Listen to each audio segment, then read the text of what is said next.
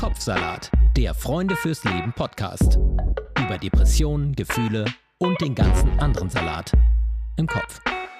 Herzlich willkommen zu einer neuen Folge von Kopfsalat. Ich bin Sarah Steinert und neben mir sitzt Frank Jong. Mein geschätzter Kollege.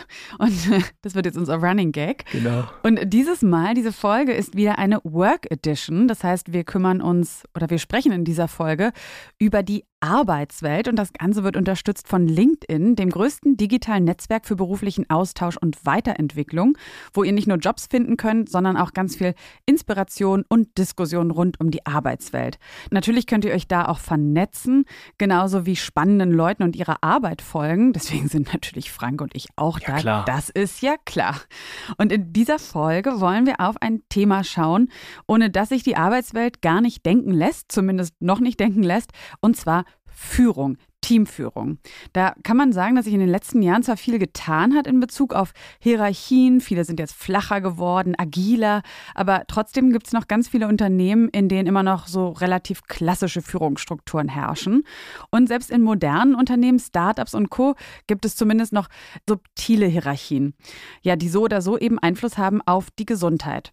Was Führungskräfte jetzt heute so vor allem in Bezug auf ja immer mehr Krankschreibungen wegen Stress, psychischen Erkrankungen und so weiter beachten müssen, das wollen wir besprechen mit Nadja Taranschewski. Die ist Diplompsychologin und hat die Plattform Conscious You mit ins Leben gerufen, die so eine neue Art von Coaching für Unternehmen anbietet, bei der Bewusstheit auf allen Unternehmensebenen im Mittelpunkt steht. Und wir freuen uns sehr, dass du heute bei uns bist. Herzlich willkommen, liebe Nadja. Ja, herzlichen Dank, dass ihr mich hier eingeladen habt. War das alles richtig soweit? ja, das, das war alles super. Also ja? Namenstest schon mal soweit bestanden. Wir können auch meinen Vornamen noch mal praktizieren. Ja. Nadia ist ja die Kurzform, mhm. Nadieshta ist die Langform. Nadieshta. Oh, Nadieshta. Aber, aber, wir bleiben Aber hier. Nadieshta ist schön. Mhm. Dankeschön. Jetzt mal eine große Frage gleich zum Anfang. Wahrscheinlich wird die sich auch erst im Laufe der Folge beantworten, aber schon mal so ein bisschen auch so für die Richtung, dass auch unsere Zuhörer wissen, worüber wir heute sprechen. Was ist denn überhaupt so ein Merkmal von guter Führung? Ja, das ist tatsächlich jetzt eine große Frage. Ne? Und es gibt dafür ja mehr Modelle und Sichtweisen, als äh, Mann, Frau zählen kann. Für mich hat es eigentlich was zu tun mit, bin ich als äh, führender Mensch, führende Person in der Lage, sowas wie äh, ein, ein Feuer mit zu aktivieren in meinem Gegenüber. Ja, also mhm. das heißt, wir alle wissen ja, dass sozusagen die intrinsische Motivation mehr wiegt und stärker wirkt als die extrinsische, also die goldene Möhre, die mir da irgendwo vor die Nase gehalten wird.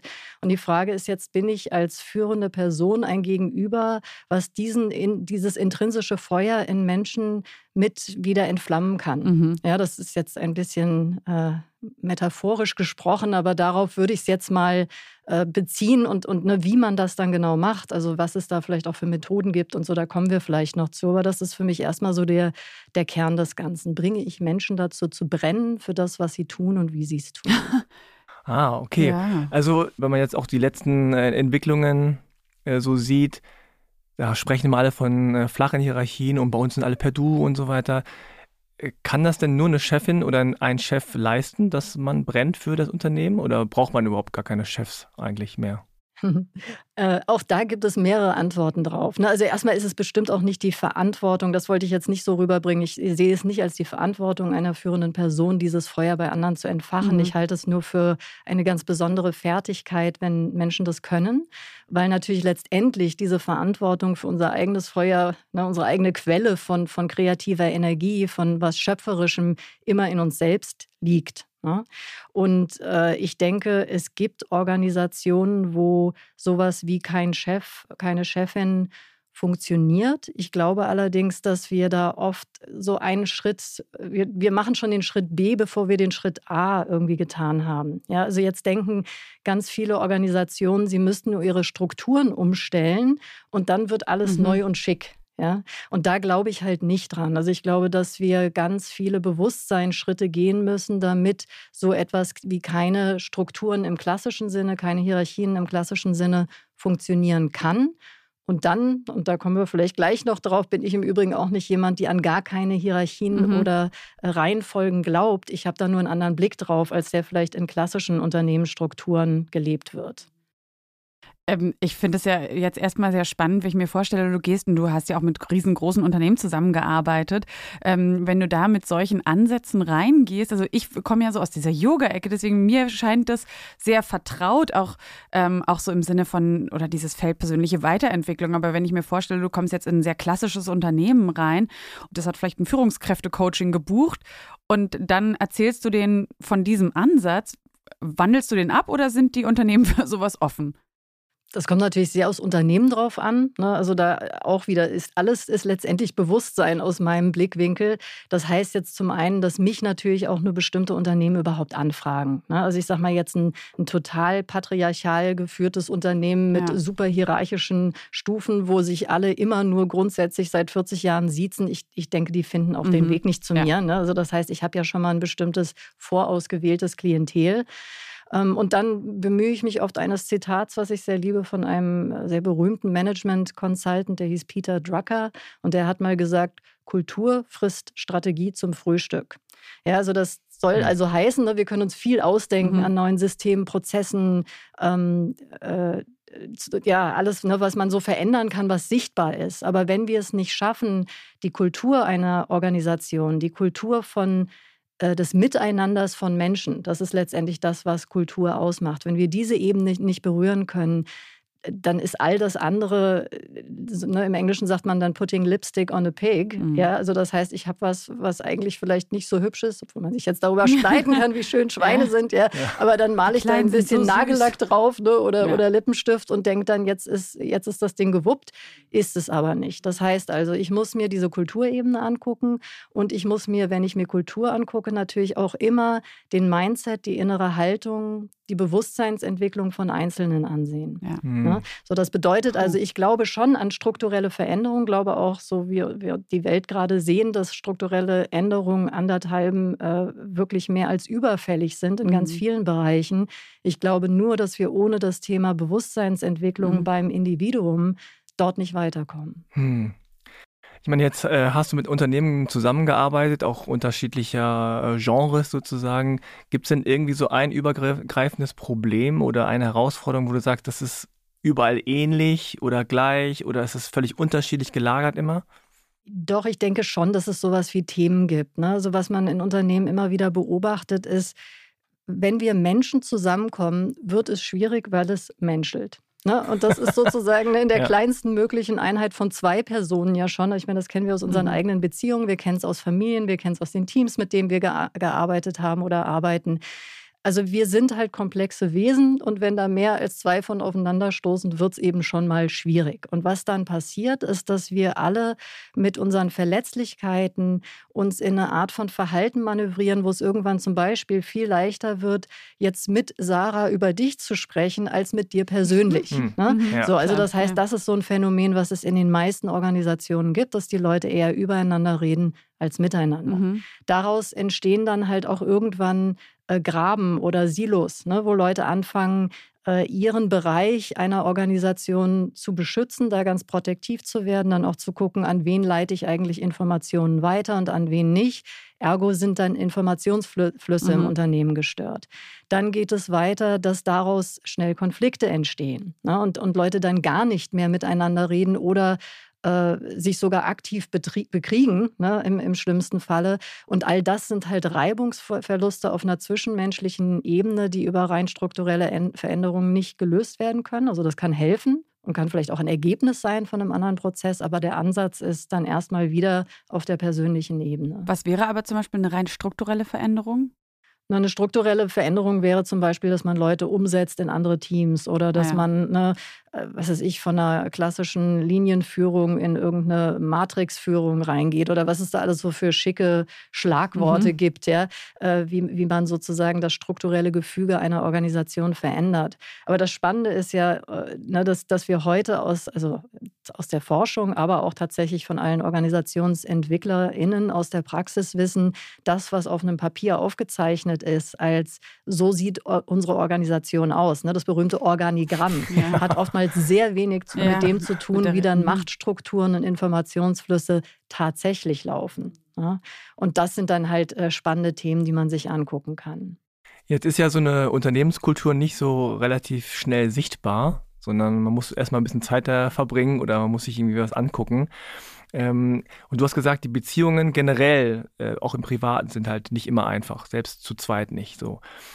Warum ist es so, dass uns das bei der Arbeit vielleicht noch mehr stresst als im normalen Leben?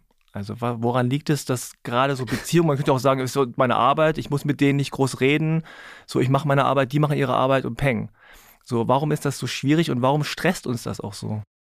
Also ob es uns jetzt unbedingt mehr stresst ne, als Stress mhm. in privaten Beziehungen, weiß ich gar nicht. Aber es ist natürlich so, dass wir in, in einem Arbeitskontext auch andere gefühlte Abhängigkeiten haben. Ne? Also ich, die meisten Menschen werden ja jetzt zumindest erstmal nicht das Gefühl haben, dass sie sich leisten können, ihren Job zu verlieren. Ne?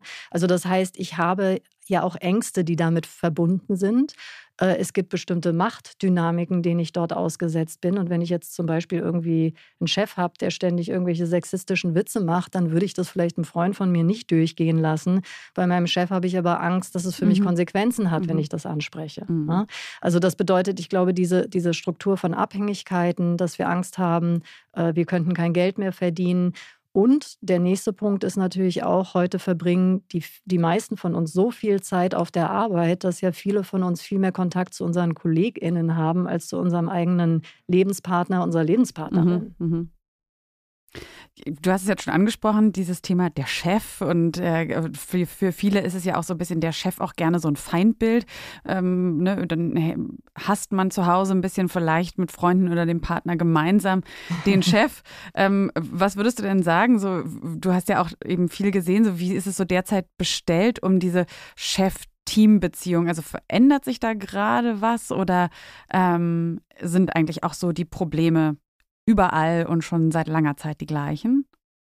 Also beides, ja. Auf der einen Seite würde ich sagen, die Probleme äh, wiederholen sich. Ne? Also da habe ich dann auch oft so das Gefühl, wenn, wenn mich dann zum Beispiel Kundenorganisationen fragen, ja, haben Sie denn äh, Erfahrung in der Branche mhm. Versicherung, mhm. ja, oder äh, in Nein, der Branche, Mensch. genau, ja, und das ist dann eben genau mal die Branche Mensch, ja, also nochmal, weil wohl Menschen sind Menschels und ob die jetzt in ja. Versicherung machen oder Bauunternehmer sind oder Pharmazeutika herstellen oder ein cooles neues Startup sind, ist mhm. ehrlich gesagt egal, ja. Ähm, so, und das heißt, das, was wir ja heute beobachten, ist die Art von Strukturen, die wir mal gebaut haben, die Hierarchien, die klassische Unternehmen heute ja auch noch haben, sind ja im Prinzip ein Nachmodellieren von sehr patriarchalen mhm, Strukturen. Mhm, stimmt, es gibt ja. ein Familienoberhaupt, meistens ein Mann, ja, und dessen Wort ist Gesetz. Ne? Und das bedeutet dann eben auch, dass ich glaube, dadurch, dass wir etwas nachmodellieren, was wir ja alle kennen, ja, mehr oder weniger aus den eigenen Familien, äh, bietet es sich dann auch an, dass unser Chef auch zu einer Projektionsfläche wird. Ne? Mhm. Also das heißt, alle Themen, die ich, ne, da sind wir wieder beim Thema Persönlichkeitsentwicklung, Bewusstseinsentwicklung, die ich in mir nicht gelöst habe, zum Beispiel in der Beziehung zu meinem eigenen Vater, der eben in dieser patriarchalen Struktur Familie mein Chef war, das projiziere ich dann eben auch noch auf diese Projektionsfläche Chef. Das mischt sich dann vielleicht auch mit echten Eigenschaften, die dieser Mensch hat und Verhaltensweisen, die er zeigt. Aber viel von dem, was ich an meinem Chef bekriege, ist eigentlich älter als mein Chef. Mhm, mh. Und das sehe ich zum Beispiel auch als einen Teil von Entwicklung in einem Unternehmen, dass wir erstmal merken, wie viel von einem Ursprungssystem wir jetzt auf etwas Neues drauf projizieren oder, oder überprojizieren was dann heute zu Konflikten führt, die mich wirklich arg angehen kann, ne, können, ne, wo, also wo auch meine eigene psychische Gesundheit dann leidet, die aber mit Themen zu tun hat, die viel älter sind als dieses Verhältnis. Mhm. Ah, okay. Das heißt also, es ist nicht immer. Dein Chef, deine Chefin nie wieder gleich angucken. Ja, ne? genau. Also, äh, das heißt, äh, übersetzt, es ist nicht nur der Chef alleine, der jetzt irgendwie der Böse ist und der irgendwie so komische Sachen macht, sondern äh, es ist natürlich auch immer was Eigenes, was man damit mitbringt in irgendeiner Weise und irgend, also wie auch immer das geartet ist. Aber ein Problem, was ich jetzt so sehe als These, ich weiß nicht, ob es stimmt, ist, dass wir auch gar nicht so sehr lernen, wie man überhaupt führt. Also dass die, die in Führungspositionen sind und von denen man annimmt, die können das sicherlich irgendwie, weiß gar nicht, wo haben die das gelernt oder lernen die das überhaupt? Also ist das vielleicht auch ein Problem? Das ist bestimmt ein Problem, ne, weil wir unheimlich viele äh, Annahmen machen. Also ne, zum Beispiel gibt es jetzt mehr und mehr Unternehmen, die, die schon mal mitgeschnitten haben, dass es Leute gibt, die qua ihrer fachlichen Kompetenz es vielleicht auch wirklich verdienen, ähm, mehr Einfluss zu haben in einem Unternehmen, ne, weil sie Expertinnen für bestimmte Bereiche sind, die aber nicht unbedingt auch gut darin sind, ne, dieses Feuer in Menschen zu sehen, zu aktivieren, damit zu, zu spielen ähm, und die es vielleicht auch nicht, noch nicht mal mögen. Ne? Also dass mhm. es jetzt so öfter so, ein, so, eine Spaltung zum Glück auch gibt in eher so einen fachlichen Aufstieg, wenn man dann in diesen Strukturen denken möchte weiterhin und eher einen Aufstieg, der was zu tun hat mit dem Führen von Teams. Also das ist so das mhm. Erste. Ne? Das ist ja auch nicht jeder Manns, jeder Frau's äh, Sache, mhm. ja, sich in, in dieser Art und Weise mit anderen auseinanderzusetzen. Dann ist es so, dass nein, die wenigsten Führungskräfte haben führen gelernt. Äh, das ist jetzt vielleicht eine Entwicklung so der letzten 20 Jahre, ne, dass überhaupt ein Augenmerk gelegt wird, äh, dass Menschen etwas lernen können, auch über Introspektion, was ihnen mehr Einsichten in sich selbst gibt, was ihnen dann ermöglicht, dass sie auch besser mit anderen Leuten umgehen können, bessere Gespräche führen können, besser zuhören können, ne, besser über Fragen führen können. Eine Sache, die ich da aber auch sehe, und das ist so ein bisschen das, wo dann äh, ne, mein Unternehmen quasi versucht hat, eine andere Lösung anzubieten, ich selbst habe über 15 Jahre lang Führungskräfteentwicklung gemacht und ähm, sogenannte Unternehmenskulturtransformationen, an denen mitgewirkt. Ne? Also wo es wo schon erkannt wurde, irgendwie müssen wir an den Mindset, an die innere Haltung der mhm. Leute.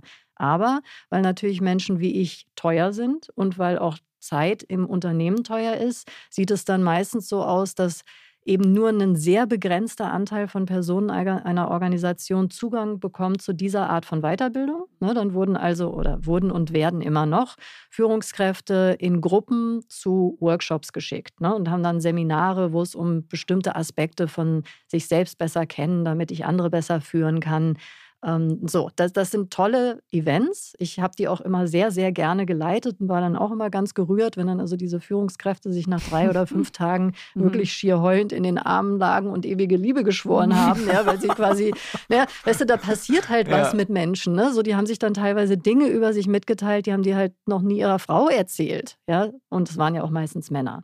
Aber die Idee dahinter war ja, ich schicke also jetzt meine Führungskräfte, die ja die meiste Verantwortung für Menschen im Unternehmen haben, zu diesen Weiterbildungen. Und dann gibt es sowas wie einen magischen Effekt, der nicht näher beschrieben worden ist. Und das Ganze mendelt sich jetzt durchs Unternehmen. Also das heißt, die Führungskraft kommt zurück und bringt es jetzt ihrem Team bei. Und das ist jetzt der Punkt, wo ich immer gemerkt habe, da ist eine Sollbruchstelle, für mhm. die wir eben bislang keine Lösung hatten. Ne? Weil ja, es braucht innere Arbeit. Also da bin ich schon mal ganz d'accord mit diesen ganzen Programmen. Aber ich glaube halt, es reicht nicht, wenn wir nur Führungskräfte zu solchen Veranstaltungen schicken und dann erwarten, dass ne, jetzt, äh, wo Frank so erleuchtet ist, jetzt gibt er das also weiter an sein Team und, ja. und plötzlich strahlen alle Augen. Weil was nämlich in der Realität passiert, ist, dass Frank voller guter Intentionen ist, mit ganz vielen tollen Ideen, ja. was jetzt alles anders kann. Ja. ja? Dann das ist genau, warum ich so gern mit ihm zusammenarbeite. Ja, das ist so. Aber die anderen checken es nicht. Ja, genau. Ne? Ja? Und dann versuchst du also irgendwas Neues einzuführen. Also du sagst zum Beispiel, oh, ich bin jetzt total berührt, weil wir haben da gelernt, wie man Check-ins macht. Mhm. Ja, also dass wir uns am Anfang erstmal alle ehrlich mhm. erzählen, wie geht's uns gerade. Mhm. Ne? Und Franks Team sitzt jetzt da mit hochgerollten Augen, so nach dem Motto, oh, Alter, ja. jetzt war der wieder auf so einer Fortbildung, ja, hat sich irgendwie fünf Tage die Füße massieren lassen und meint jetzt, er weiß, wie die Welt funktioniert. Auch dieses wird vorübergehen. Ja. ja? Mhm. Und das Team mhm. bremst dich dann einfach aus. Das heißt, ja. die boykottieren dich mehr oder weniger deutlich, bis du es sein lässt. Ja? Mhm. Und das ist dann auch schon so ein bisschen das Ende der Transformation. Mhm. Ne? Und irgendwie habe ich immer gedacht, das kann es doch nicht sein, weil ja damit wir ein System verändern, braucht es also offensichtlich innere Arbeit für alle oder mm. zumindest für einen signifikanten Anteil von Personen. Und im Übrigen braucht es auch innere Arbeit über einen längeren Zeitraum, ne, weil wir haben, also ich weiß ja, dass ihr in diesem Bereich auch euch weiterbildet. Ne? Das heißt, wir haben alle schon mal erlebt, wie toll drei Tage irgendwo sein können. Nur wenn ich dich nach drei Monaten frage, was hast du denn da gelernt? Ja. ja dann weißt du vielleicht noch ein Konzept. Ne? Und das ist, glaube ich, nicht gut genug. Also da mhm. denke ich, muss jetzt ein Umdenken erfolgen, wie wir sowas wirklich in die Fläche bringen. Das waren genau meine zwei Fragen. Also zum einen so, wenn wir mit dem Bewusstsein arbeiten, das dauert ja lange. Also äh, ich erinnere mich noch an meine Erkenntnisse in der Psychotherapie, das ging über Jahre und das ist so nach vielleicht immer in einem Quartal ist mal wieder ein großer Groschen gefallen oder sowas. Und auf der anderen Seite natürlich so, ja, Bewusstsein verändern, aber wie will man das auch so gleichmäßig machen? Das bedeutet ja auch eigentlich für mich oder so, höre ich es jetzt raus, wenn man sich als Team in einem Unternehmen entwickeln will, dann ist das eine langfristige Geschichte und es müssen alle mit im Boot sitzen oder zumindest, ja, wie du gesagt hast, so ein signifikanter Anteil. Es gibt ja auch, glaube ich, in der Soziologie diese Theorie, also Wandel jetzt in der ganzen Gesellschaft, aber auch in einem Mikrokosmos Gesellschaft, findet immer statt, wenn, glaube ich, in jeder relevanten Gruppe mindestens so und so viel Prozent mit an Bord sind. Und das heißt also in der Praxis, wenn ich jetzt als Unternehmen an zu euch komme zum Beispiel und sage, so hier muss sich was verändern, gibt es da so, ein, so eine Zeitspanne, wo du sagst, so ja, so lange müssen wir hier schon gemeinsam arbeiten? Ja, also ich gehe jetzt mal von unseren Erfahrungswerten aus. Ne? Das heißt ja jetzt auch nicht, dass ich sage, mit dem, was wir jetzt bei Conscious You machen, das ist der einzige Weg oder der Weisheit letzter Schluss, sondern was ich halt gemacht habe, ist mir diese Erkenntnisse von, es braucht eine innere Arbeit, erstens, ne? zweitens, es braucht alle oder äh, äh, ne, eine kritische Anzahl von Personen und drittens, es braucht einen bestimmten Zeitraum. Damit habe ich dann geguckt, was ist heute eigentlich technologisch möglich. Und die Lösung, die wir jetzt gefunden haben, ist zu sagen, wir können darüber, dass wir äh, Lernen auf einer Plattform äh, vereinheitlichen können und mhm. sozusagen mhm. die, ich nenne es jetzt mal die Psychoedukation, also wo wir bestimmte Modelle aus der Psychologie, den Kognitionswissenschaften, der Philosophie, vermitteln, das muss ich ja nicht live in einem, in einem Raum machen, sondern da könntet ihr euch auch ein Video angucken oder ein Audio hören, ne? ja. damit ihr erstmal äh, Kontakt bekommt mit einem neuen Modell. Dann sehe ich den nächsten Schritt immer an, als äh, ihr müsst euch irgendwie in eine Selbstreflexion begeben, weil jetzt musst ihr ja gucken, was hat denn das mit mir zu tun und mit meinem Leben und mit meinen Kollegen und dem Erleben, was ich hier im Unternehmen habe. Ne? Dann kommt ein Schritt von gemeinsamer Verarbeitung, wo ich auch einen Unterschied sehe, zum Beispiel zu dem, was in den 90ern so probiert wurde mit dem E-Learning, ja, was eben nur sehr eingeschränkt funktioniert hat, weil ich glaube, wir lernen eben am besten in einem Kollektiv und zwar mhm. am wirkungsvollsten in dem Kollektiv von KollegInnen, mit denen wir ja sowieso jeden Tag irgendwie klarkommen müssen. Das heißt, es findet eine Öffnung statt innerhalb eines Teams und das machen wir dann über drei Monate. Ich würde jetzt mittlerweile sagen, ne, also unsere Programme sind so zwischen drei und dreieinhalb Monaten lang das ist fast ein Minimum, was es braucht, mhm. damit irgendeine sichtbare Änderung sich einschleifen kann. Ja, weil wir müssen ja Veränderungen verstetigen über ständiges Üben und Praktizieren und, und dann auch mal scheitern und dann aber merken, irgendwas passiert jetzt plötzlich. Mhm. Es gibt bestimmt auch andere Wege dahin, ne? die, die, die eine ähnliche Intention haben. Nur was ich halt heute glaube über den Einsatz von Technik, und Technolo neuen Technologien und Medien lässt sich halt auch was skalieren über große Gruppen von Personen. Und das ist, glaube ich, so ein bisschen die neue Welt, in die wir jetzt hinein hm. stolpern, zum Glück auch, wo, wo plötzlich das auch demokratisiert wird und eben nicht mehr nur die ersten zwei Prozent eines Unternehmens in solche Veranstaltungen gebracht werden, sondern wir alle mitnehmen können. Was ist denn eigentlich so das äh, Ziel, was die meisten Unternehmen an euch rantragen? Ist es dann am Ende ich will, dass die besser funktionieren und dass es dann im Grunde, platt gesagt, am Ende mehr rauskommt? Oder merken die irgendwie, es läuft nicht? Also sozusagen, wir sind auf einer Abwärtsspirale und es muss wieder so nach oben gehen? Oder ist es wirklich so irgendwie, ist die Arbeitsatmosphäre hier nicht korrekt und ich weiß nicht, warum, warum es so ist?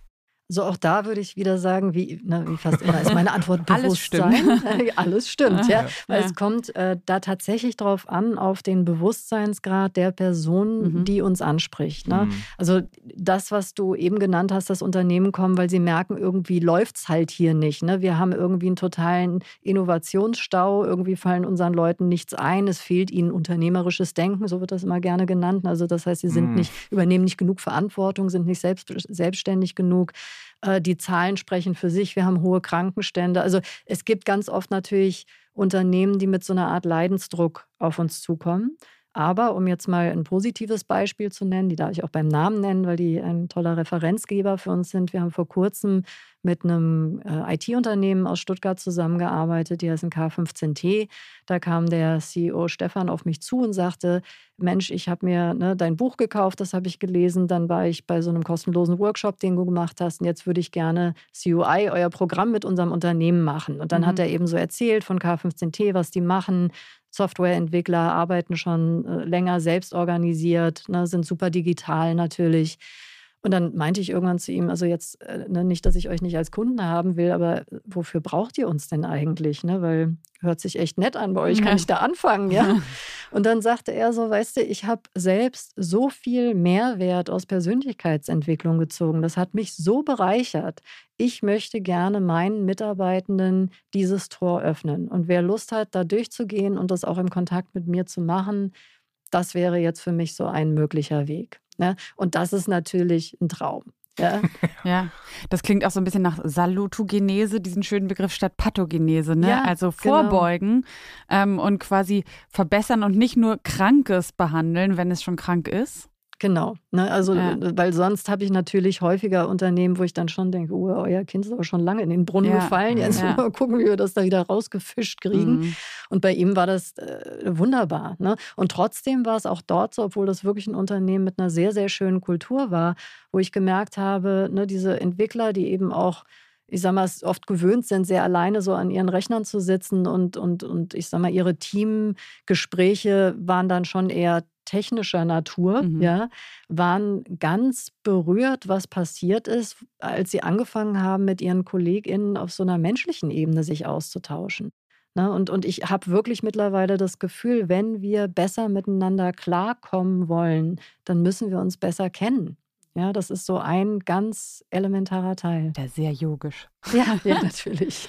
Ich meine jetzt, äh, wenn ich mir so vorstelle, äh, ich wäre jetzt irgendwie Chef von einem Unternehmen und äh, ich würde gerne was verbessern wollen, aus verschiedenen Gründen, dann komme ich zu dir und dann sagst du, okay, es dauert drei Monate, wir müssen das mit jedem machen, jeder kriegt sozusagen irgendwie Hausaufgaben und ähm, ich komme dann mal zu euch und gucke es mir an oder ich weiß nicht genau, wie, wie du dann dir ein Bild machst, aber dann gibt es ja wahrscheinlich die, die sagen so, boah, zu teuer, zu viel Arbeit, zu viel Aufwand, äh, was kriege ich da raus, ist nicht so gut messbar womöglich, weil mir auch, weil auch gar nicht so richtig messbar ist, wie die Kultur jetzt ist. Ne? Also so, wenn ich mich so umgucke, kann ich ja meistens, wenn ich so drinstecke, gar nicht sagen, ist das gut, oder ist das mittel oder ist das schlecht. Also die konkrete Frage wäre dann, wie gehst du vor, wie machst du dir so ein Bild? Also wie gehst du da hin und sitzt dann in der Ecke und guckst mal so ein bisschen, wie, wie die so arbeiten? Oder also wie kriegt man auf, auf schnelle Art raus, was für eine Unternehmenskultur tatsächlich herrscht? Also das eine ist, es gibt natürlich Indikatoren. Ne? Also die meisten Unternehmen haben ja schon irgendwelche Zahlen, mit denen sie arbeiten. Also sei es Krankenstände, ne? wie oft äh, bitten Leute äh, individuell um Unterstützung. Also wenn es überhaupt schon ne, diese Ebene im Unternehmen gibt, wo sie sich trauen würden, auf jemanden in HR zum Beispiel zuzugehen ähm, wie ist der Net Promoter Score, ne? wie man so schön sagt. Also, das, würd, okay. das würde heißen, würdet ihr das Unternehmen, für das ihr arbeitet, weiterempfehlen? Auf, ah, ja. Und meistens wird das dann so auf einer Skala von 0 bis 10 oder 1 bis 10 abgedeckt, ne? Mhm. wo man sagt, alles unter 8, da müsst ihr eigentlich was tun. Ja? Wow. Also wenn unter ihr nicht, 8. Ja, wenn ihr nicht mindestens 8 oder drüber seid, dann gibt es Baustellen. Also das, das heißt, das ist so das eine. Wir können uns das natürlich angucken, was habt ihr an Daten im Unternehmen. Das andere ist, dass wir mit Menschen zu tun haben, die ihre Unternehmen sehr, sehr gut kennen und oft eben auch sehr genau wissen, welche Baustellen im Unternehmen es gibt.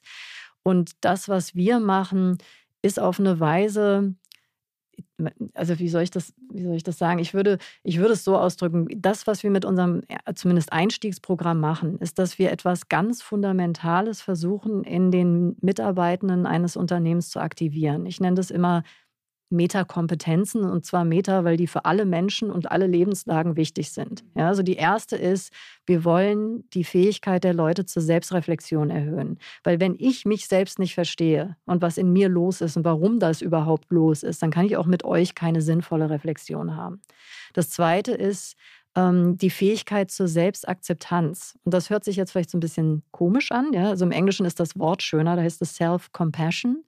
Die Grundidee hierbei ist, ich muss mit meiner eigenen Menschlichkeit und damit auch mit meiner eigenen Fehlbarkeit, klarkommen, mir das verzeihen, ja, weil wenn ich das nicht finden kann in mir, dann kann ich euch auch nicht verzeihen, dass ihr Menschen seid und Fehler macht und, ne, und mich manchmal sitzen lasst, obwohl er mir was anderes versprochen hat, etc. pp. Also das heißt, wir brauchen diese Selbstachtung, um Empathie zu entwickeln.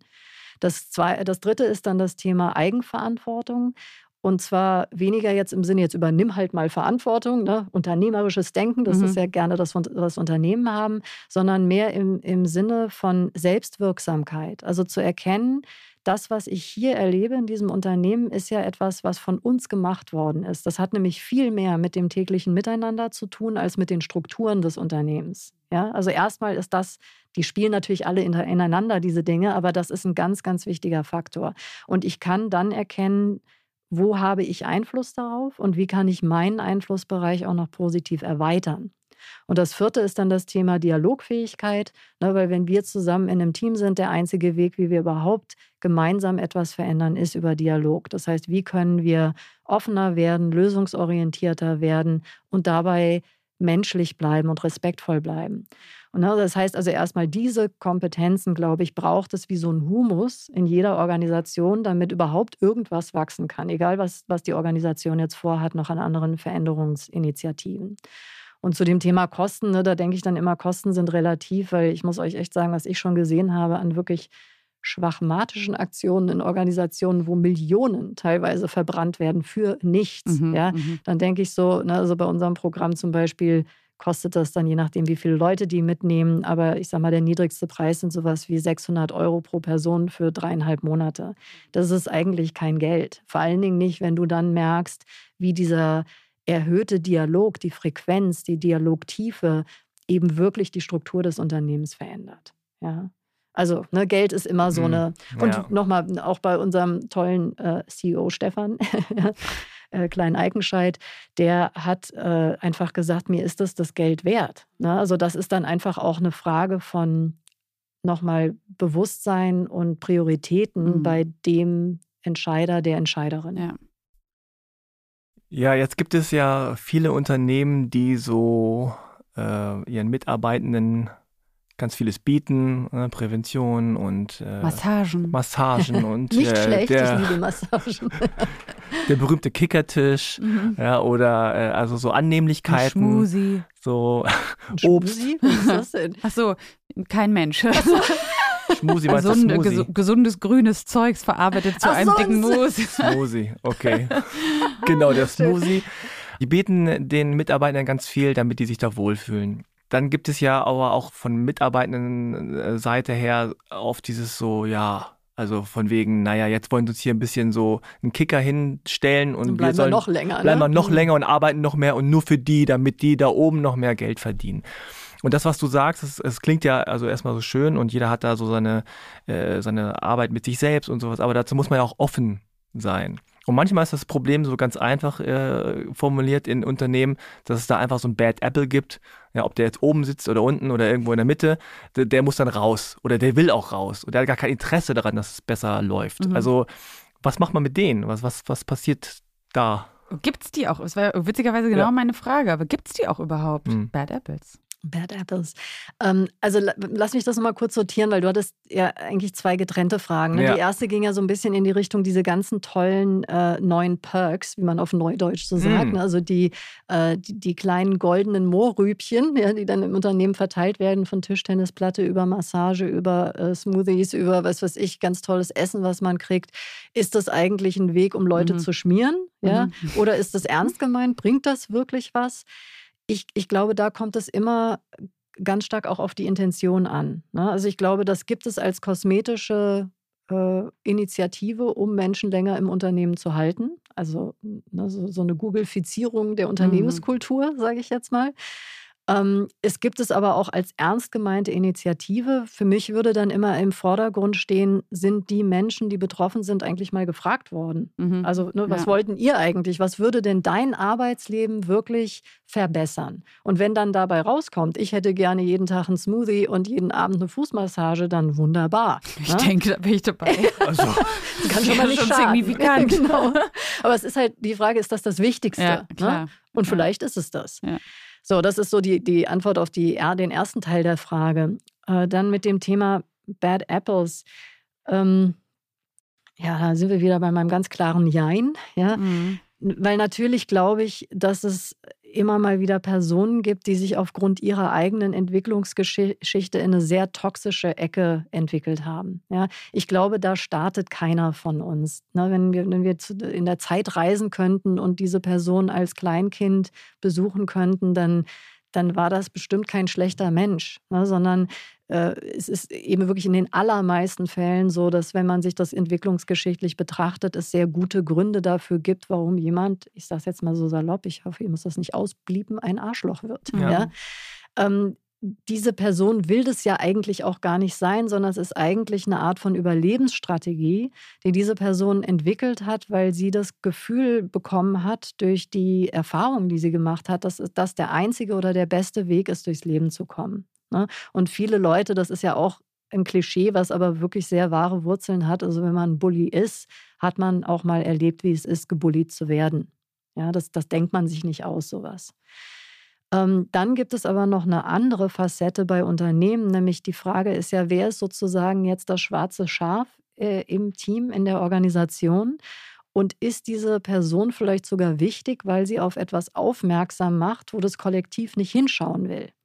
Ja, also auch das kann es geben, ne? dass es sozusagen Symptomträger gibt, die äh, sehr auffällig sind durch ihr Verhalten oder Symptomträgerinnen. Und wenn man die aber entfernt aus dem System, springt jemand anders an diesen Platz. Also sozusagen das, worum es eigentlich ging, wenn das nicht gelöst worden ist, dann muss halt jemand anders diesen schwarzen Peter zugezogen, äh, sich zuziehen ne? und, und, und die Rolle spielen. Also das heißt, da würde es sich eben auch lohnen, genau hinzugucken, bevor ich einfach wild äh, irgendwelche Leute aus dem System schmeiße, um ein Problem zu lösen. Weil es kann sein, dass das Ganze mehr Zusammenhänge hat und komplexer ist, als ich auf den ersten Blick hm. sehe. Jetzt hast du ja vorhin gesagt, also man muss erstmal ein bisschen an sich arbeiten und dann, wenn man das getan hat, dann arbeitet man auch ein bisschen an der Dialogfähigkeit und dann kommen Leute ins Gespräch und lernen sie kennen und so.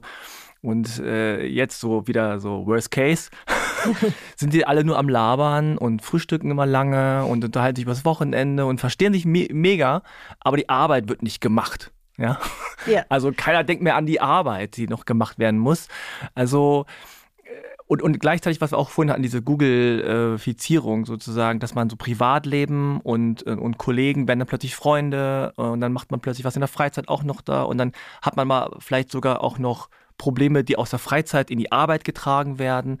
Also macht es das nicht einfach total kompliziert noch mehr, wenn man jetzt plötzlich nicht mehr weiß, ist mein Kollege oder ist mein Freund oder beides oder ist das jetzt Privatleben oder nicht? Also erstmal denke ich, muss natürlich jede, jeder von uns das Recht haben, für sich selbst zu entscheiden, äh, wie viele Überschneidungen es in diesen beiden Bereichen für dich gut geben darf. Das ist aber auch was, was nicht fix ist, sondern was sich über die Zeit und über die Arbeitskontexte verändern kann. Ich denke prinzipiell eher so, ne, wenn meine Arbeit ein Ort ist, an dem ich so viel Lebenszeit verbringe, wäre mein Anspruch A, dass ich als ganze Person in diesen Kontext auch einsteigen darf. Das heißt, dass ich nicht wie morgens mir irgendwie so eine Hülle überstreifen muss, ja, meine Nadia Professional Hülle, mhm, mit mhm. der ich dann zur Arbeit gehe und alles, was es an, an Freud und an Leid darunter geht, muss versteckt bleiben, weil ich das für einen wahnsinnigen Energieaufwand halte. Und B ist es für mich so, ne? also ich bin ja jetzt auch ein Extremfall, weil ich habe eine Firma gegründet zusammen mit meiner Frau und meiner besten Freundin, wo alle gesagt haben, Oha. Ja, warum machst du denn sowas? Und ich gesagt, naja, weil für mich ist es so, ich habe den Anspruch, nur mit Menschen zu arbeiten, die ich liebe. Und das meine ich wirklich so. Ne? Also ich verliebe mich auch in meine Klienten. Ich, mhm. und, und, wenn ich mich nicht in eine Organisation verliebe, dann nehme ich die auch nicht. Ja? Also mhm. ich nehme mir das Recht raus, dort zu arbeiten, wo ich mehr Freude habe. Das heißt, das wäre jetzt mein Anspruch auch an Arbeit in einem Angestellten-Dasein. Ich kann aber auch verstehen, wenn Leute da erstmal sagen, boah, da habe ich irgendwie keine guten Erfahrungen mitgemacht, so weit will ich da nicht gehen. Ne, und ich glaube, auch das gilt es dann zu respektieren. Das bedeutet zum Beispiel jetzt, äh, wenn, wenn Organisationsentwickler in Unternehmen kommen, muss man immer sehr genau gucken, wo ist die Grenze, wo es eine ganz klare Erwartungshaltung dann auch gibt, dass sich jemand auf einen Veränderungsprozess einlässt. Und wo gibt es aber auch eine Grenze, wo ich sagen muss, das muss dir jetzt überlassen sein, ob du da mitmachst oder nicht. Ja, und zum Beispiel bei unserem Programm sagen wir immer, die müssen freiwillig sein, weil die gehen ganz schön ans Eingemachte. Wir sprechen über deinen Hintergrund, über deine Familie. Und wenn du das nicht willst, ist das in Ordnung. Dann muss das okay sein, dass du Nein sagst. Also ich kann da mal kurz sagen, ich war ja auch mal äh, kurz Chef und habe dann gemerkt im Laufe des Chefseins, äh, gerade weil es dann mehr wurden, dass das natürlich nicht so einfach ist. Und dann kommen neue Leute hinzu, dann verändert sich wieder alles. Ne? Äh, und Leute haben verschiedene ähm, Arbeitszeiten und verschiedene Hintergründe und verschiedene Dinge. Und ich hatte dann irgendwann äh, einfach auch so das Gefühl, boah, es ist so viel Drama. Ne? Also, ja, genau, es menschelt so. Ja, genau. Es ist, es ist auch irgendwie interessant und äh, es ist auch irgendwie schön, weil es ja auch mm, eine Art von Beziehung dann auch gab, was, wo man sagte, okay, die sind zumindest erstmal in Beziehung, ja, außerhalb der Arbeit oder neben der Arbeit auch noch. Aber es war dann so anstrengend ähm, zu sehen, ah, okay, mal, die verstehen sich gerade nicht, weil ich sehe, warum auch, warum die sich nicht verstehen und was deren Problem ist. Aber ich müsste da jetzt aktiv reingehen als Chef ne, oder ja. irgendwas machen, damit die sich besser verstehen. Und das ist so anstrengend, weil ich bin ja auch kein Experte äh, in dem Sinne, sondern ich muss ja auch meine Arbeit machen. Und ich sehe das, aber es läuft so läuft so ja. mit und ich denke die ganze Zeit, oh, wir müssen irgendwie mal, aber wie genau, weiß ich nicht. Also mhm. da, dafür seid ihr ja da, aber ähm, also die, die Frage ist so ein bisschen, ist das überhaupt machbar? Also gerade auch dann nach diesen drei Monaten, da geht es ja dann wieder Nee, weißt du, da, da würde ich jetzt so zwei Wege sehen. Das eine ist nochmal das, wo wir vorhin drüber gesprochen haben. Du hast vielleicht in deiner, in deinem Hineinwachsen in diese Chefrolle gemerkt, dass es Aspekte vom Chefsein gibt, die einfach nicht deins sind. Ja, also ne, wo ja. du mit Verlaub sagst, da habe ich keinen Deswegen Bock bin ich jetzt drauf. Franks Chef. Ja. ja. ja, es war jetzt nicht so, dass ich keinen Bock drauf hatte, aber äh, ja, oder das ich, überfordert mich auch. Ne? Also ja, jetzt, ich, ne? ja, oder du hast auch keine. Das klingt für mich auch so, als hättest du keine Tools an der Hand gehabt. Ne, du siehst Probleme und du willst sie vielleicht auch angehen und du ähm, ja genau ne? und gerade genau gerade aber auch, wie. weil ich jetzt zum Beispiel äh, gesehen habe, wie du sagst, dass es jetzt nicht an der anderen Person liegt. Sondern es liegt an etwas, was in ihr also mhm. drin ist. Zum Beispiel, also ganz konkret, äh, die, die Situation so, da ist die einzige Frau in dem Team von drei, vier. Und dann kommt eine andere Frau dazu. Also es war jetzt wirklich so, deswegen ist es kein Klischee, mhm. sondern es war jetzt in dem Fall so. Dann kommt eine andere Frau dazu und man hat gemerkt, die hat Angst, dass sie irgendwie ausgebotet wird oder dass ihr irgendeine, irgendeine Rolle, die sie sich selber gegeben hat, von der anderen so von wegen, ah, die bessere Frau sozusagen, ne? Mhm nach dem Motto, es kann nur eine, ja. es kann nur eine geben, ja. mäßig, ne? Und das habe ich gemerkt so mhm. und äh, habe dann auch versucht, natürlich ihr Sicherheit zu geben und zu sagen, hier, also alles cool, ne? also es können beide beide da sein und keiner nimmt dir was weg. So, das ging dann auch, aber ich habe einfach gemerkt am Anfang, da ist diese Angst da und das ist etwas, mhm. was nicht die andere mhm. Person ausstrahlt. Die hat das nicht bin ich gesagt, so, genau. du bist fällig, ich komme eh jetzt. Ja, ja. ja, aber und dann, oh, das ist ja, so. also, jetzt damit? Genau. Ja. Aber da ist ja so, wie Sarah eben sagte, so, du hast dann halt auch nicht die richtigen Werkzeuge gehabt, genau. aber vor allen Dingen auch eben deine Mitarbeitenden ja auch nicht. Mhm. Ne? Eben, ja. Und das ist ja, der Punkt, wo, wo ich eben sage, es reicht halt nicht nur Führungskräfte weiterzubilden, weil das nämlich sonst immer auch heißt, du wirst eigentlich je weiter du, je größer deine Teams werden, desto mehr musst du die Rolle des Mediators einnehmen. Ne? Mhm, Weil, ja. ne, nochmal, wo Menschen es menschelt, also das heißt, Konflikte und solche Sachen passieren ständig. Und was mein Ansatz ist, ja zu sagen, wie könnt ihr äh, alle Mitarbeitenden in einem System so aufschlauen, dass die viel besser in der Lage sind, in eine Selbstregulation zu gehen. Also zum, zum Beispiel, ne, jetzt im Falle dieser, dieser Frau, erstmal zu merken, mit mir ist irgendwas los, mir geht es hier gerade nicht mehr gut. Und dann die Frage zu stellen, was ist denn eigentlich gerade mit mir los? Dann vielleicht sogar die Fähigkeit zu haben, das zu artikulieren, zu sagen, oh, ich fühle mich jetzt hier irgendwie plötzlich bedroht, das macht mich unsicher. Ja?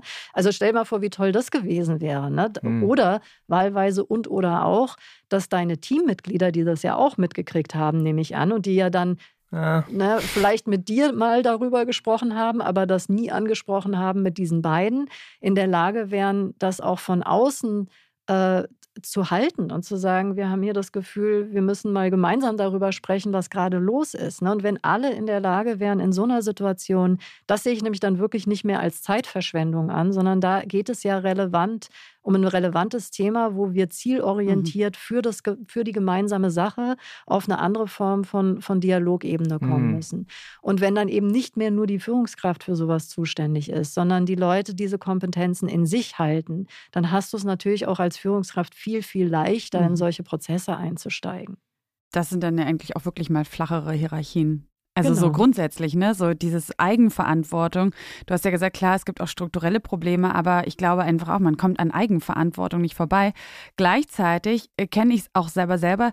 Dieser Punkt ist der einer der schwersten überhaupt, den Leuten zu sagen, ähm, es geht nicht darum, wer schuld ist, aber ja, wenn dich jemand wahnsinnig aufregt oder du ein großes Problem mit einer Person hast, dann liegt es nicht einfach nur an dieser Person oder du wirst das Problem ja. nicht lösen, wenn du auch noch 50 hinter dich stellst, die auch alle mit dem Finger zeigen und sagen, ja, böse. Deswegen auch nochmal dieser kleine Schluss yeah, zurück zum bösen Apple, Chef. Ja. Hm. Das ist, finde ich, schon aber sehr, sehr schwierig. Also meine erste Frage wäre nochmal dieses, ist das auch deine Beobachtung, dass das für viele das Schwierigste ist? Und gibt es da irgendwie einen, ja, so einen kleinen Tipp, den du geben kannst?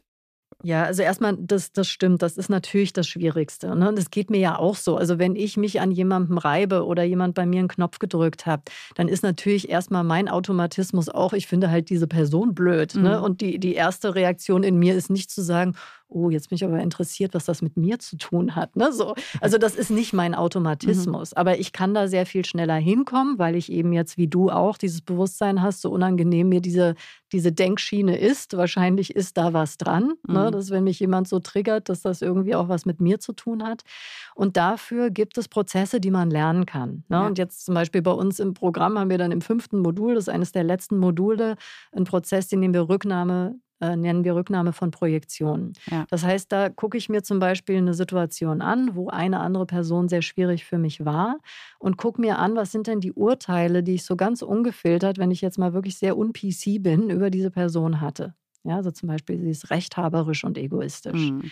Und dann gucke ich mir an, wenn ich diesen Satz jetzt mal sage mit ich, ich mhm. bin rechthaberisch und egoistisch. Was macht das mit mir? Und meistens löst das ja eine Reaktanz aus. Und zwar im Sinne von, so will ich nicht sein. Vielleicht habe ich mir sogar irgendwann mal in meinem Leben geschworen, so werde ich nicht, weil da kommen wir nämlich jetzt an, an das Wurzel, äh, das, das Übels Wurzel sozusagen. Dass ich da so stark drauf reagiere, hat halt meistens was mit meiner Vergangenheit zu tun, weil diese Kollegin, die ich jetzt als rechthaberisch und egoistisch empfunden habe, die ist ja nicht die erste Person in meinem Leben, die ich so empfunden habe, sondern das war vielleicht schon immer meine Mutter oder mein Vater. Ne? Das heißt also, ich habe einen Teil meiner Vergangenheit auf diese Person projiziert und habe gleichzeitig diese menschlichen Eigenschaften, nämlich rechthaberisch und egoistisch zu sein, die ganz normal sind, von mir abgespalten und habe irgendwann mal gesagt, so bin ich nicht. Ja? Das heißt, sie sind nicht mehr Teil meiner Identität. Und wenn ich jetzt eine Projektion wieder zu mir zurücknehme, das ist der erste Schritt, mal anzuerkennen, ich habe diese Anteile auch, weil ich Mensch bin. Die haben was mit meiner Vergangenheit zu tun, warum die mich jetzt so stark anträgern, warum das bei mir so einen Knopf drückt, hat immer irgendwas mit meiner Vergangenheit zu tun. Und ich kann lernen, diese Anteile in mir auch zu lieben, weil das ist nicht alles schlecht. Ja, also auch Rechthaberei und Egoismus sind rein kontextabhängig. Schädlich werden sie eigentlich erst dann, wenn ich unbewusst aus diesen Anteilen in mir agiere. Wenn ich aber meine Rechthaberei sehr bewusst einsetzen kann und an gewählten Punkten bewusst egoistisch sein kann, ist das eine Kompetenz. So, und wenn ich dann, da sind wir wieder bei dem Thema Selbstachtung ja, oder Self-Compassion, wenn ich dann merken kann, ich kann das in mir verorten und ich kann es in mir annehmen und ich kann es wieder zum Teil meiner Identität machen, dann kommt plötzlich auch eine Weichheit rein, wie ich jetzt mein Gegenüber sehe. Ich kann das vielleicht immer noch so sehen, dass diese Person oft rechthaberisch und egoistisch ist, aber mhm. es hat nicht mehr die gleiche Virulenz. Mhm. Es macht mich nicht mehr ja. so wütend. Mhm. Ja? ja? Und das ist so ein Heilungsprozess, der sozusagen in uns geschehen kann. Das kann man üben. Ich frage mich, ob es davon, von dieser, sag ich mal, Regel, aber auch die Ausnahme gibt. Und wir hatten das jetzt schon so ein bisschen, Frank hatte das eigentlich so ganz liebevoll die Bad Apples genannt. Aber ähm, es gibt ja dann auch, es gibt Psychopathen, zumindest beschreiben wir die, ne? die fallen in eine Kategorie, nach dieser Kategorie oder nach diesen Merkmalen sind bestimmte Menschen, so und so viel Prozent der Gesellschaft Psychopathen, äh, so und so viel Prozent sind Narzissten. Narzissten ja auch ein sehr inflationär benutzter Begriff oder Charakterzuschreibung oder Pathologisierung. Ähm, was ist mit diesen Leuten, wenn ich jetzt also garantiert gibt es auch ein paar psychopathische Chefs, vielleicht sogar viele narzisstische Chefs.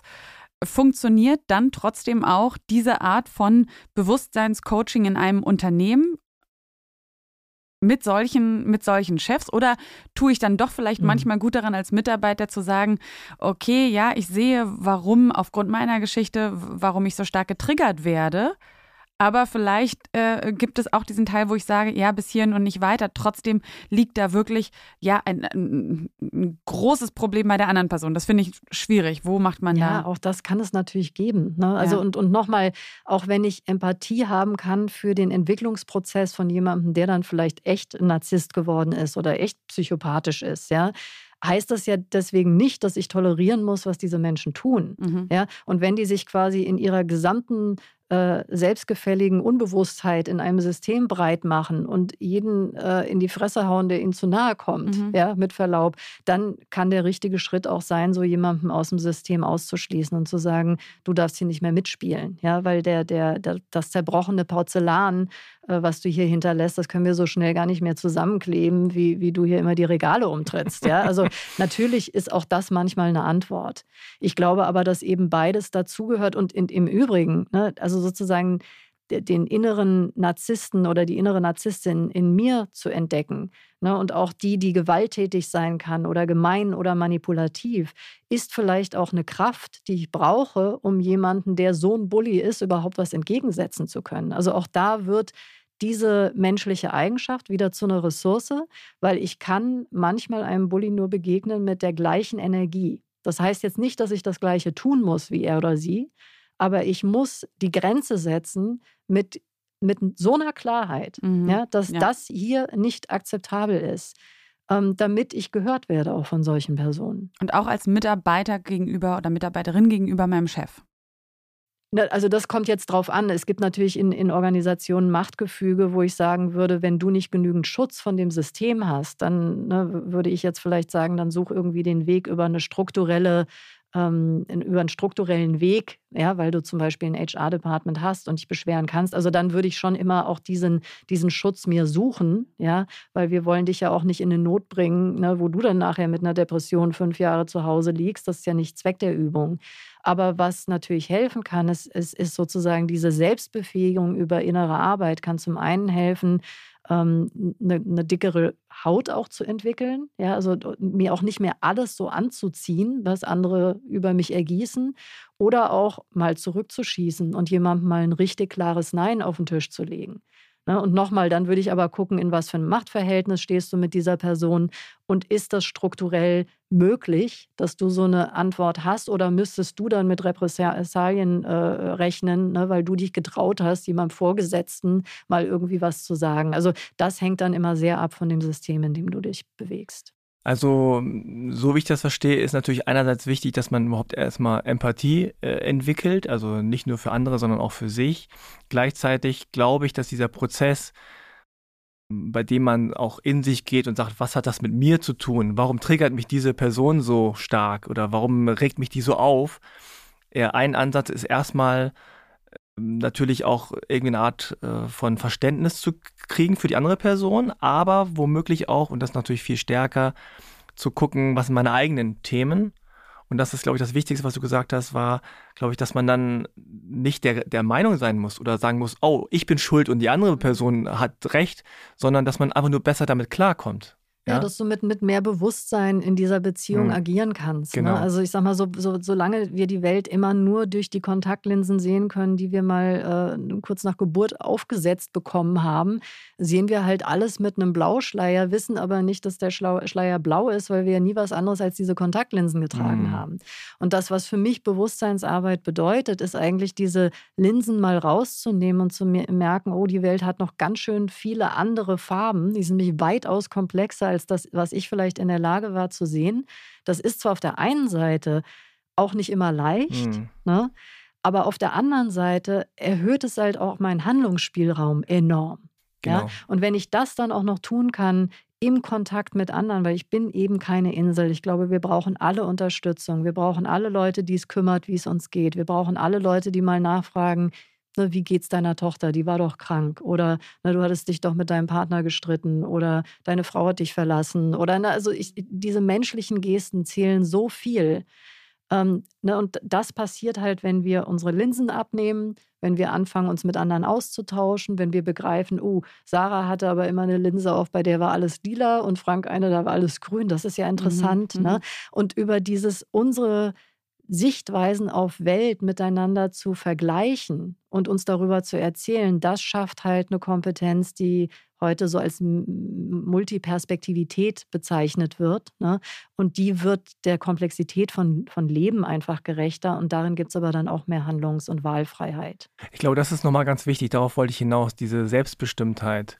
Ähm, die Situation hat sich vielleicht objektiv gar nicht ja. geändert. Der ist mhm. immer noch ein Bully. Ja. Aber dadurch, dass ich mich mit mir beschäftigt habe und dadurch, dass ich gemerkt habe, ha, ich kann damit umgehen, und es hat auch was mit mir zu tun. Genau. Ja. Ne? Ist es ja. vielleicht auch nicht mehr so, mhm. erlebe ich das nicht mehr so als so toxisch, ja. sondern sehe das zwar, das ist nicht okay, finde ich nicht cool, aber ich kann mich abgrenzen, ich kann mhm. dagegen was tun, ich kann äh, bestimmte Dinge denken oder fühlen. So, und dann hat man, glaube ich, ein anderes Gefühl, wenn man dann zur Arbeit geht und sagt, nee, ich bin hier Frau oder Mann hier in charge. So. Genau, das heißt, ich komme halt raus aus meinen automatisierten Überlebensmustern, die ich habe, wenn mein System unter Stress gerät und habe ah. plötzlich Zugriff auf andere äh, Muster, neue Muster, die mir im Zweifelsfalle auch wirklich helfen, eben auch meine eigene psychische Gesundheit zu erhalten. Ne? Und mhm. das ist ja auch ein Teil dessen, ne, worum es jetzt hier in, in euren Kreisen auch geht. Ja? Also zu merken, diese, diese Situationen lösen ja so einen so existenziellen Stress teilweise in uns aus, ähm, das ja, strukturelle Veränderungen sind da an mancher Stelle die Antwort, aber in ganz vielen Punkten hat es halt auch was mit innerer Arbeit zu tun, die dann aber wiederum auch nicht heißt, nur weil ich erkennen kann, dass etwas auch was mit meiner Vergangenheit zu tun hat. Ich weiß nicht, wer es von euch gesagt hatte, heißt es trotzdem nicht, ich bin schuld, ja, sondern nur, ich bin da mit drin verstrickt. Genau, ja, ja. ja. Ähm, ich weiß nicht, ob das funktioniert, aber vielleicht nochmal so zum Ende hin doch nochmal sowas.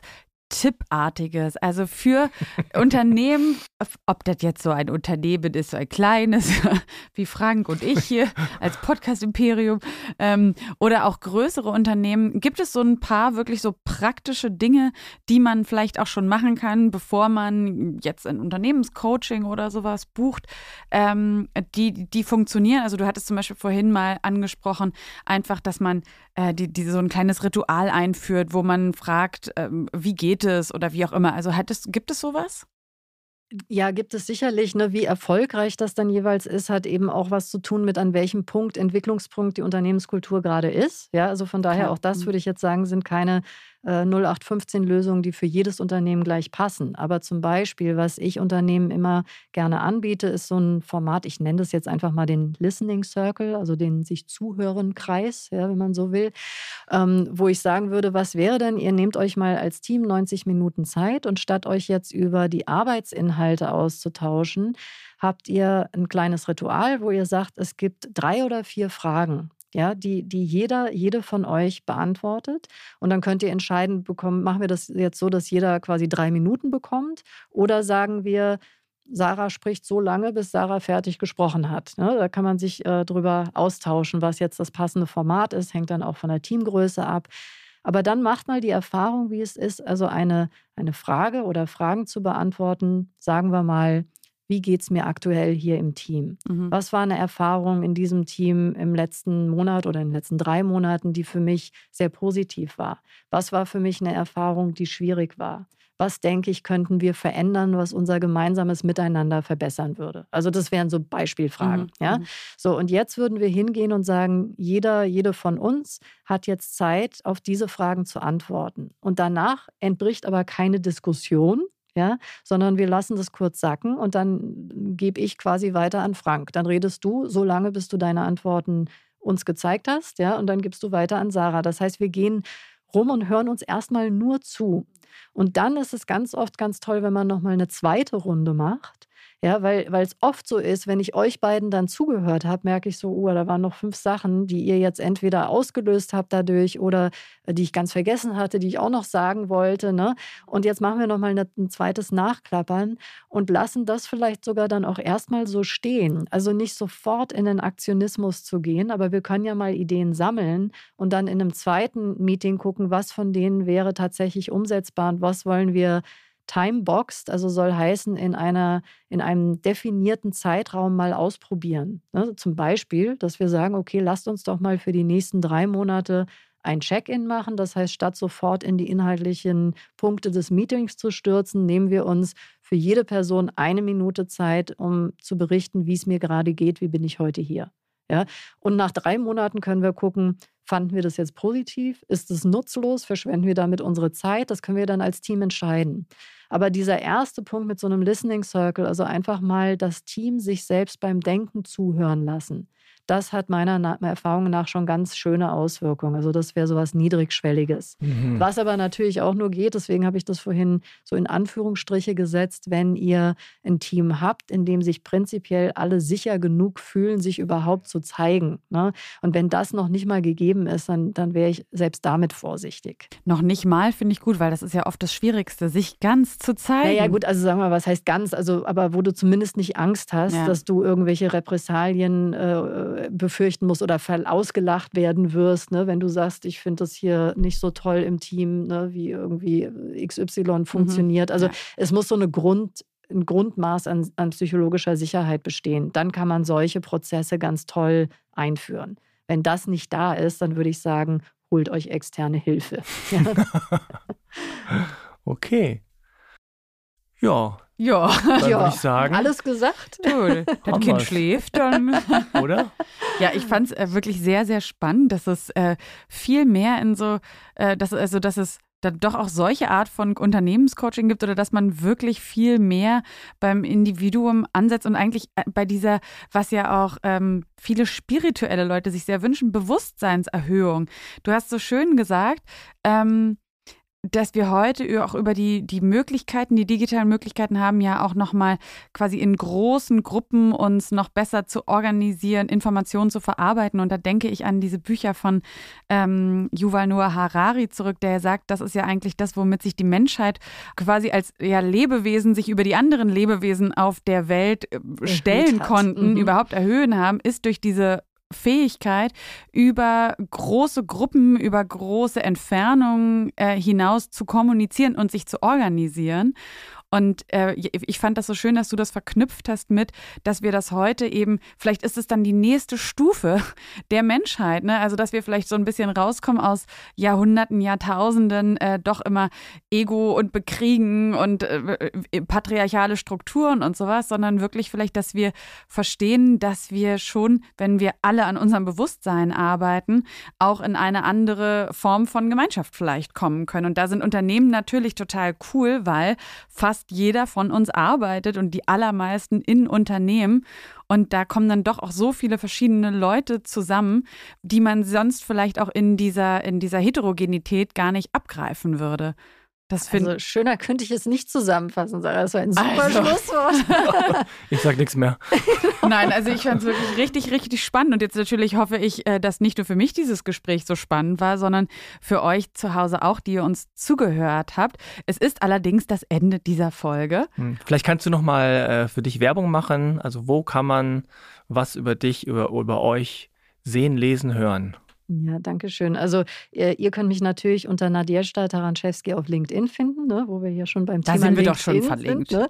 Super, genau. Dann gibt es unser Unternehmen Conscious You auch auf LinkedIn und im Web unter www.conscious, wie das englische Wort für Bewusstsein, Bindestrich U, also der Buchstabe U.com. Und da gibt es dann Infos zu uns für die, die es interessiert. Und dein Buch kann man auch bestellen. Packen genau. wir auch in die Show Notes. Ja, super, danke. Also mein Buch gibt es im Moment immer nur noch auf Englisch. Wir sind gerade in den letzten Zügen der deutschen Übersetzung. Das sage ich jetzt auch schon seit zwei Jahren. Ist aber wirklich so. Ja? ja. Das Buch auf Englisch heißt Conscious You, Become the Hero of Your Own Story und wird dann analog auf Deutsch Bewusstes Du, werde Held in deiner eigenen Geschichte heißen. Wir werden es auch fertigstellen, aber im Moment gibt es leider das Buch nur auf Englisch. Ja, aber bei unserer internationalen Zuhörerschaft ja, ist es sicherlich kein Problem. Hauptsache, Hauptsache conscious. Genau, genau, und die anderen sind conscious genug, auch warten zu können ja, genau. auf die wichtigen Sachen. Am besten ja. beide kaufen, vergleichen. Vergleichen, ja. vielen, vielen lieben Dank, liebe Nadja Taranczewski, dass du bei uns gewesen bist. Danke Dankeschön. für die Einladung. Vielen Dank natürlich, das Dank geht auch noch weiter an mit Vergnügen, dass wir dieses tolle Studio hier benutzen dürfen. Da freuen wir uns immer sehr. Und natürlich auch an Jonas Zellner für das das ganze Audio-Editing rausschneiden von dem, was hier nicht reingehört. Danke auch an dich, Frank. Für Danke deine. dich, Sarah. Danke. Wir sind doch ein gutes Team. Ja, sind wir doch. Diese Führungsfrage diskutieren wir noch mal. Vielleicht brauchen wir es aber auch gar nicht. Und äh, ihr könnt uns natürlich auch sehr gerne abonnieren, könnt uns auch bei Facebook bzw. den Freunden fürs Leben bei Facebook und bei Instagram folgen, uns gerne Fragen, Anregungen schicken, da freuen wir uns auch immer sehr. Und ansonsten hoffen wir, dass wir uns natürlich beim nächsten Mal wieder hören. Danke natürlich auch an LinkedIn für diese Kooperation und dann macht's gut und bis zum nächsten Mal. Tschüss, tschüss. Tschüss.